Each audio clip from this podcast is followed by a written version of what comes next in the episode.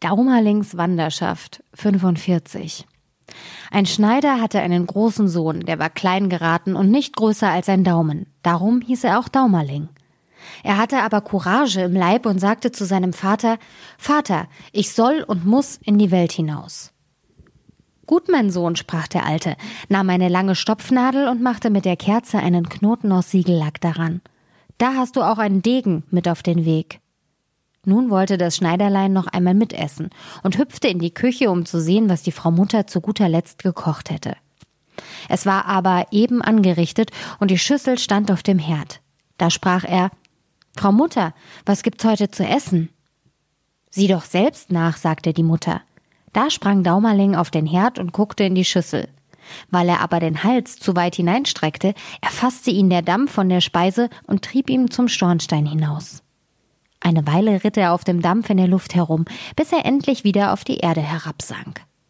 Nun war das Schneiderlein draußen in der weiten Welt, zog umher, ging auch bei einem Meister zur Arbeit, aber das Essen war ihm nicht gut genug. Frau Meisterin, wenn sie uns kein besseres Essen gibt, sagte der Daumerling, dann gehe ich fort und schreibe morgen früh mit der Kreide an ihre Haustür Kartoffeln zu viel, Fleisch zu wenig, Ade, Herr Kartoffelkönig. Was willst du, Grashüpfer? sagte die Meisterin, wurde böse, ergriff einen Lappen und wollte nach ihm schlagen. Mein Schneiderlein kroch behende unter den Fingerhut, guckte unten hervor und streckte der Frau Meisterin die Zunge heraus. Sie hob den Fingerhut auf und wollte ihn packen, aber der kleine Daumerling hüpfte in die Lappen und als die Meisterin die Lappen auseinanderwarf und ihn suchte, verkroch er sich im Tischritz. Hehe, Frau Meisterin, rief er und steckte den Kopf in die Höhe. Und wenn sie zuschlagen wollte, sprang er in die Schublade hinunter. Endlich aber erwischte sie ihn doch und jagte ihn zum Haus heraus. Das Schneiderlein wanderte und kam in einen großen Wald. Da begegnete ihm ein Haufen Räuber. Die hatten vor, des Königs Schatz zu stehlen. Als sie das Schneiderlein sahen, dachten sie, so ein kleiner Kerl kann durch ein Schlüsselloch kriechen und uns als Dietrich dienen. Heda, rief einer, du Riese Goliath, willst du mit mir zur Schatzkammer gehen? Du kannst dich hineinschleichen und das Geld herauswerfen. Der Daumerling überlegte, schließlich sagte er ja und ging mit zu der Schatzkammer. Da untersuchte er die Tür oben und unten, ob kein Ritz darin wäre. Nicht lange, da entdeckte er einen, der breit genug war, um ihn einzulassen. Er wollte auch gleich hindurch, aber eine von den beiden Schildwachen, die vor der Tür standen, bemerkte ihn und sprach zu der anderen Was kriecht da für eine hässliche Spinne? Ich will sie tottreten. Lass das arme Tier gehen, sagte die andere. Es hatte ja nichts getan. Nun kam der Daumerling durch den Ritz glücklich in die Schatzkammer, öffnete das Fenster, unter dem die Räuber standen, und warf ihnen einen Taler nach dem anderen hinaus. Als das Schneiderlein so richtig am Schuften war, hörte es den König kommen, der sich seine Schatzkammer ansehen wollte, und verkroch sich eilig. Der König merkte, dass viele harte Taler fehlten, konnte aber nicht begreifen, wer sie gestohlen haben sollte, da die Schlösser und Riegel in gutem Zustand waren und alles gut verwahrt schien. Da ging er wieder fort und sprach zu den zwei Wachen Passt auf, es ist einer hier hinter dem Geld her. Als der Daumerling nun seine Arbeit von neuem anfing, hörten sie das Geld drinnen regen und klimmen und klingen, klipp, klapp, klipp, klapp. Sie sprangen geschwind hinein und wollten den Dieb ergreifen. Aber das Schneiderlein, das sie kommen hörte, war noch geschwinder, sprang in eine Ecke und deckte einen Taler über sich, so dass sie nicht, so dass nichts von ihm zu sehen war. Dabei neckte es noch die Wachen und rief, Hier bin ich! Die Wachen liefen dorthin. Als sie aber ankamen, war er schon in einer anderen Ecke unter einen anderen Taler gehüpft und rief He, hier bin ich. Die Wachen sprangen eilendst herbei, Daumerling war aber längst in einer dritten Ecke und rief He, hier bin ich. Und so hielt es sie zum Narren und trieb sie so lange in der Schatzkammer herum, bis sie müde waren und davongingen. Nun warf es die Taler nach und nach alle hinaus. Den letzten schnellte es mit aller Macht, hüpfte dann selber noch behende darauf und flog mit ihm durchs Fenster hinab. Die Räuber machten ihm große Lobsprüche. Du bist ein gewaltiger Held, sagten sie. Willst du unser Hauptmann werden? Daumerling bedankte sich aber und sagte, er wollte erst die Welt sehen. Sie teilten nun die Beute, das Schneiderlein aber verlegte nur einen, verlangte nur einen Kreuzer, weil es nicht mehr tragen konnte.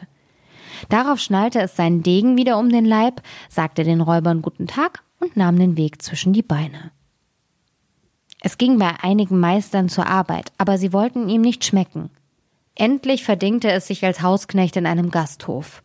Die Mägde aber konnten es nicht leiden, denn ohne dass sie ihn sehen konnten, sah er alles, was sie heimlich taten, und erzählte es der Herrschaft weiter, was sie sich von den Tellern genommen und aus dem Keller für sich weggeholt hatten. Da sprachen sie Wart, wir wollen's dir vergelten, und verabredeten untereinander, ihm einen Schabernack anzutun. Als die eine Magd bald darauf im Garten mähte und den Daumerling da herumsprang und an den Kräutern auf und ab kriechen sah, mähte sie ihn mit dem Gras schnell zusammen, band alles in ein großes Tuch und warf es heimlich den Kühen vor. Nun war eine große Schwarze darunter, die schluckte ihn mit hinab, ohne ihm weh zu tun.